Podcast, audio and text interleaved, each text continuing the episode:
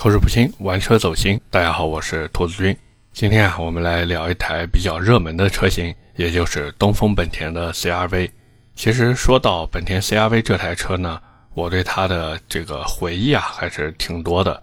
像我那时候还在上初中的时候呢，我就记得当时班里面啊就有同学家里面开着这个车。现在回头想想，哇，那真的是那时候家庭条件真的太好了。因为东风本田 CRV 呢，它在2004年上市以来啊，一直都是一个紧凑级 SUV 的常青树。那么那个时候我上初中嘛，是09年，09年的时候能买 CRV，这得什么样的家庭条件啊？各位想想看，我就记得那时候一台 CRV 要二十多万，但是那时候买一套房子呢，也就是在三四十万这个样子。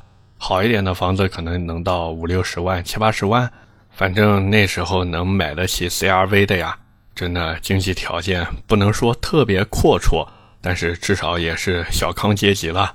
但是随着咱们这个社会的经济发展呀，现在这个东本的 CRV 呢，它这个价格呀，真的你说买房肯定是买不了了，最多呢也就买个厕所回家。我不知道为什么呀，我现在每次说到厕所两个字，我就想到那个老八秘制小汉堡。哎呀，真的是厕所。那么言归正传啊，就是现在 CRV 呢，它受到一个芯片短缺的影响，最近半年的销量真的大不如前啊，而且可以说是大幅度的下滑了，基本上比原来之前半年少卖了六万四千辆，这是什么概念啊？平均到一个月就少卖了一万辆啊，而且基本上现在 4S 店里面呢都没有现车，像燃油版的订车周期啊，基本上都在一个月起步，混动版的呢那就更遥遥无期了。你想要等，那你就等呗，两个月起等。不过即便如此呢，它的单月销量也是破万了呀。所以今天呢，我们就来好好的聊一聊这个东本 CRV。那么老规矩啊，我们还是先从这个市场行情开始聊。现在东本 CRV 它的一个主销版本呀，其实就是十九万五千八的两驱都市版，还有一个二十万七千八的两驱风尚版。之所以这两个版本卖的比较好呢，其实就是因为它这个车子呀，除了最低配的手动挡版本还有两驱舒适版以外呢，其他的燃油版都标配了主动刹车、L 二级驾驶辅助，还有什么无钥匙进入呀、无钥匙启动呀、自动空调呀。七英寸中控屏呀，娱乐系统呀，反正都有。像那个二十万七千八的两驱风尚版呢，就是比那个十九万五千八的都市版呀多了一套真皮内饰，还有无线充电和前排电动座椅。这个价格呢虽然贵了八千块钱，但是还是有很多人愿意多花这八千的。为什么呢？因为如果你这台车在外面自己改一套这个东西啊，我还特地算了一下。一套真皮内饰打底三千块，然后那一套前排电动座椅呢，大概也要在四千块钱左右。有的便宜的可能两三千块钱也给你做完了呀。那么像那个无线充电呢，也是大概千把两千块钱这个样子。所以看上去好像，哎，我算了一下，这个价格好像差不多呀，对吧？八千块钱。但是你回头想一想，这个是原厂的，你那个是后期自己加装的呀，而且尤其是那一个真皮内饰。我不知道在听这期节目的各位朋友有多少自己在外面改过真皮内饰的，但是就我自己的经验来说呢，如果你是自己改真皮内饰呀，假如说你碰到一个不太靠谱的店，那不好意思，你这个内饰算是彻底毁了，而且那些店还特别特别的不负责任。你说你这个内饰毁了，他根本就不认的，你最后只能自己再多花一笔钱重新做，说到底就是自认倒霉嘛，对吧？所以这也是为什么很多人想了想说：“哎呀，多花八千就多花八千吧，上个二十万七千八的版本也买不了吃亏，买不了上当，对吧？”那么除了买这个两驱版本的客户以外呢，实际上现在那个四驱豪华版呀卖的也不错。为什么呢？因为这个四驱豪华版它只是多了一万块钱，但是呢，它多出一套适时四驱系统，还有座椅加热功能。像在南京这种地方呢，其实有一个座椅加热还是挺有用的。南京现在冬天大家也知道，并不算暖和嘛。你如果说有一个这个座椅加热功能，你每次上车的时候呀，啪嗒把它一开，哎，这就舒服了嘛，屁屁特别的暖和，你们知道吗？所以相比之下呢，像追求一些舒适度的客户呀，他是会愿意多花这一万块钱的，并且呢，多了这一套适时四驱系统以后呀，它的整体的通过性啊，包括跑高速的时候一个稳定性都非常的好。所以不要看它贵了一万，但是它这个版本确实能给到你一些东西。那么像这台车，一般来说以十九万五千八那个两驱都市版为例。它目前全款落地的价格大概在二十一万四千三左右。像现在马上快过年了嘛，那么咱们也先不说到底能不能在过年前提到车，只是说这个价格呢，确实也没有什么松动的空间了。那你如果想去 4S 店谈价的话呢，基本上你记住二十一万五左右，那是一个非常合适的价格了，大家可以参考一下。至于这台车的一个保养费用还有周期呢？其实它小保养做起来呀，并不算贵，它基本上就是半年到一年或者零点五到一万公里这样做一次就可以了。保养费用呢，4S 店大概是收你六百块钱，你要是在外面做的话呢，大概是个四百多块钱，反正也差的不多。大保养呢，根据车况，像 4S 店呢，一般都是在一千五到两千块钱左右。所以这个大保养呢，我觉得大家还是在外面自己做吧。其实所谓大保养也没什么东西啊，就是在机油机滤的基础之上呢，给你多换一个空滤，还有一个空调滤芯。那么这两个东西我特地查了一下，你就算是买慢牌的或者马勒的，你两个加起来都不一定能到三百块钱，而且人家也是包安装的，所以大家可以参考一下，好不好？那么聊完市场行情以后呢，我们再来聊一下这台车啊，它在买之前的一些纠结点。其实我也知道，很多人在买这个车子之前呢，真的非常非常非常的纠结。纠结的原因是什么呢？其实就是怕自己这个钱没花对地方嘛，到时候砸到水里面，觉得说，哎呀，买个 CRV 回来后悔了呀，对不对？好，那我们一个一个来说啊。第一个纠结点，也是很多人在买 CRV 之前会遇到的纠结点。那就是燃油版和混动版到底怎么选？其实你如果抛开价格和优惠来看啊，这个话说的怎么有点像抛开事实不谈一样的？哎呀，不管了，反正就这样啊。那么选择混动版的车主呢，他其实很多人啊，重点并不是在于省油，而是觉得混动版的行驶质感会更好，尤其是在城市低速行驶的时候呢，它这个混动系统的纯电模式啊会打开。这时候呢，哎，它只靠电动机来驱动车辆，发动机是不工作的，所以开起来的感觉呢，就觉得说，哎呀，我这个跟开电车没有什么区别呀，这平顺性真的特别特别好，而且特别特别的安静，哇，那个简直是丝般顺滑。如果你开过电动车，你应该知道我说的是什么样的感觉。但是现在第一个混动版的车型，它订车时间遥遥无期。你有没有足够的耐心去等待？这是第一个要考虑的。第二个呢，就是这个混动版的价格呀，比燃油版整整贵了差不多要两万块钱呀。所以你想想看，这两万块钱，我就为了这个所谓的行驶质感，我值得吗？那显然是不值得的嘛。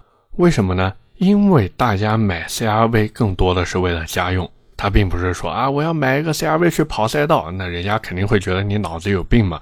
说白了，这就是一台工具车。工具车的第一要义是什么？是性价比呀。那性价比，你买一个混动，看上去啊，我这个行驶质感更好了，但是它的价格好吗？它价格显然是不好的呀。所以，如果你真的纠结混动还是燃油，我极力推荐你去买燃油版的车型，因为一方面你是作为一台工具车来使用的，所以价格是你要考虑的第一要义。第二个呢，就是所谓的这个混动版车型啊，它其实是在二手车市场里面不太受待见的。很多人买二手车的时候，尤其是买二手 CRV 啊，他就是害怕这个电机啊或者什么到时候出问题。所以，不管是二手车商在收车的时候，还是说客户在选择二手车的时候，他其实更倾向于买燃油版车型。你如果说我买个白色的燃油 CRV。那肯定说比你买一个白色的混动 CRV 要更容易出手，这一点是毋庸置疑的嘛。并且呢，现在大家看到销量也明白，就是燃油版的销量，它大概占到了总销量的百分之八十以上。所以这也是为什么我极力推荐大家去买燃油版 CRV 的原因。不要纠结那个混动系统，真的千万千万不要纠结。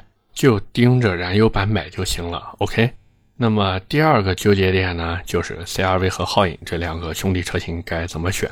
我见过身边有很多人啊，真的是这边左手放着 CRV 的配置单，右手呢放着皓影的配置单，然后这边看看价格，那边看看配置，纠结来纠结去，根本不知道选哪台，因为这两台车实在是太像了，不管是动力啊还是什么，真的一模一样。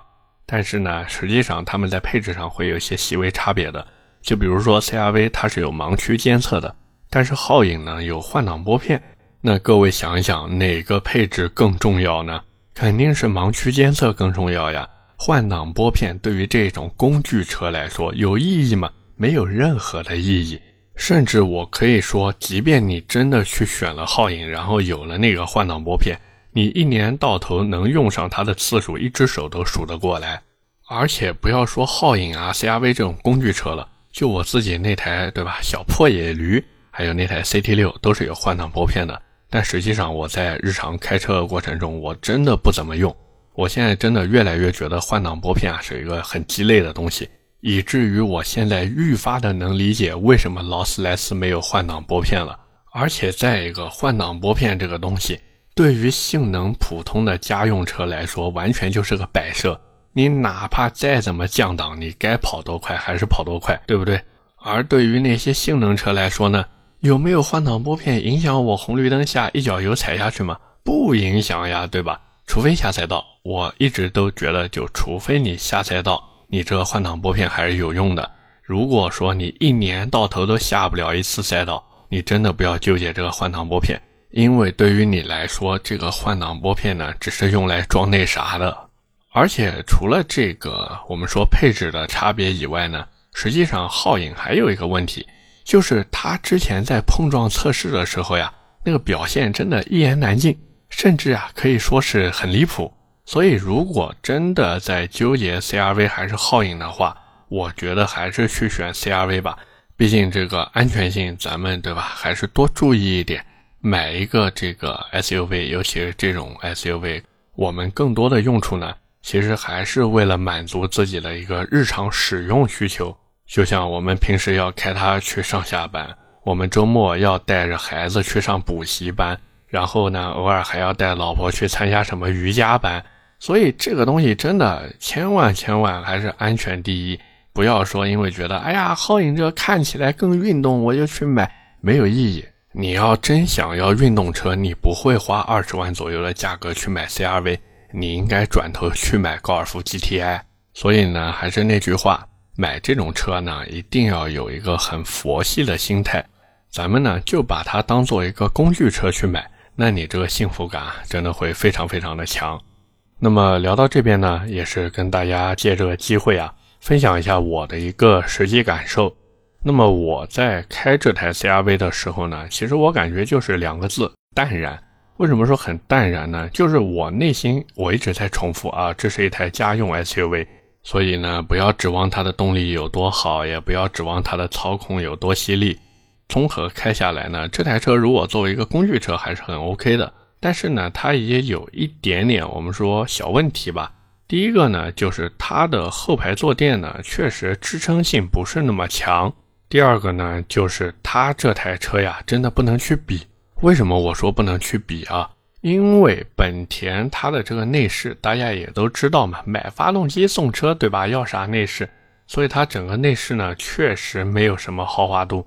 你说你想要那种越级的内饰体验，那不好意思，本田根本就不会给你的。所以你千万千万不能去比，尤其是你说跟国产新出的什么，对吧？星途还有什么吉利星越 L，你要跟这些车子去比，那真的本田 CRV 你都没眼看。不过呢，哎，注意了，本田 CRV 呢，它还是能打一些竞争对手的，比如谁呢？比如同样属于日系 SUV 阵营的丰田，这个丰田的 RAV4，也就是荣放，包括还有什么威兰达，它跟 CRV 之间的内饰啊，这个差距就没那么大了。当然说好听点是差距不大，说的难听一点呢，就是大家做的都不怎么样。但是影响什么吗？其实不影响，因为买 CRV 的人，包括买整个日系 SUV 的人呀，他们想要的其实可能并不是那些内饰吧，或者说内饰的豪华度呢，在他们心里面的比重没有那么高，他们更追求的是第一个燃油经济性，第二个呢就是车辆的稳定性。因为说实话，这个车也不算便宜了，好歹也是二十多万的车呀，对吧？你说让人花二十多万还去买个国产车，真的很多人现在还是不愿意的。那你说这二十多万，要不然就是去买大众，但是大众现在口碑对吧也越来越差。你说让他们去看看美系，那又觉得美系油耗高，因为很多人都觉得，哎呀，美系 SUV 就有油老虎，而且还觉得美系 SUV 的小毛病比较多。那你说还剩下来什么能选？只剩下本田和丰田两家了呀，总不可能让人家去买个三缸奇骏吧，对不对？你说你要跟人家推荐三缸奇骏，人家估计还怀疑呢，你是不是也去沙漠玩沙子了？甚至还会翻翻你的抖音，看看你有没有拍一个沙子真好玩的视频。所以真的不是说其他的车子做的不好，只是说很多人在买车的时候呢，确实他的这个消费心理在这个地方，他想要足够的稳定性。需要足够的口碑，需要这台车能给他带来一个足够高的保值率，所以就只能选这种车子了。这一点呢，不能说他错，只是说呢，确实这种属于一个非常求稳的购车心态了。那么既然聊到这里呢，也是我们的老规矩啊，跟大家分享一下本田 CR-V 这台车怎么改。其实之前在不管是我们的台湾也好，还是说香港、澳门。或者说，在一些海外地区，其实玩 CRV 的人呢也有。我之前还看到过有人把 CRV 改低趴的，我的天呐，简直离谱！他妈给离谱开门，离谱到家了，你们知道吗？而且那个改出来真的奇丑无比，哪怕他换了全套 Mugen 包围都奇丑无比，真的，哎呀，简直就没眼看。那么，如果是让我来改现在的这台 CRV 呢？其实我要做的地方并不多啊。第一个 Home Data 程序，这个 Home Data 呢，其实我之前记得也讲过呀，就是 Honda 就那 H O N D A 本田嘛，然后后面加个 T A，其实就是 Honda Data 给它连起来，对吧？叫轰 Data。之所以要刷这个程序呢，其实就是为了弥补它在跑高速的时候动力可能会有一点点不足。这个程序呢，都是专车专用的。像 CRV 的那个 1.5T 地球梦呢，它也有对应的程序。基本上这个程序，各位在外面如果刷的话呢，不会超过五千块钱，真的价格非常的公开透明。那么再一个呢，避震器我是不太想动的，因为我们不管说换短弹簧也好，还是说我们去换一套脚压避震也好，实际上对于这台工具车而言是毫无意义的。我们买这个 CRV 图的是什么？图的不就是一个家用性吗？所以千万不要说为了提升所谓的操控性，然后去改脚牙这些没有意义。接下来呢，我会动的是哪儿呢？我会动轮毂，包括轮胎，其实我也会进行一个升级。因为这台车呢，它的一个轮胎宽度啊，确实有那么一点点窄。它的轮胎宽度都是二三五的，那二三五的宽度对于这台车来说显然是不够的嘛。所以，如果按我的脾气来说呢，我估计啊会给他换一套二五五四五二十的轮胎，然后呢配一套二十乘九 J 的锻造轮毂，ET 呢大概做到三十八这样。那么轮毂既然换了，刹车肯定也是要跟进的嘛。后轮的话呢，我不会动，我也不想弄一个加大盘上去，没有任何的意义。前轮的话呢，肯定是换一套四活塞刹车嘛。像什么 TEI 也好呀，萨瓦尼尼也好呀，其实都可以用。当然，如果说想要一个比较简单省钱的方法的话，其实前面换一套好一点的刹车皮也就可以了。像什么 EBC 啊、Dixel 啊、Hoke 呀这些都可以，因为这些刹车皮呢都属于好用不贵、价格实惠的产品。大家不管什么车子呢，其实都可以考虑做一个升级。那么最后呢，就是高流量进气风格，反正不管是 BMC 也好，KN 也好，其实都可以用，大家反正参考一下就行，不换也无所谓。最后呢，就是内饰做一个定制，现在有很多地方都在做这种内饰定制改装。基本上我问了一下，仿皮的大概两三千一套，真皮的呢四五千块钱一套。它会根据你的需求呀，然后进行第一个颜色的搭配，第二个呢材料的搭配。反正总体来说呢，价格不贵，但是还算蛮好看的，大家可以参考一下。那么最后的最后呢，我们也是来做一个小小的总结啊。本田 CR-V 这台车呢，其实它在我看来就有一点没有什么特殊的优点，但是呢，它也没有什么明显的缺点的一台车。它在这个价位里面，你如果去买它，绝对不会出错。但是呢，你如果说自己有一些个性化追求，你会觉得说，哎呀，它动力不如领克，对吧？外观内饰造型也比不过吉利的星越 L。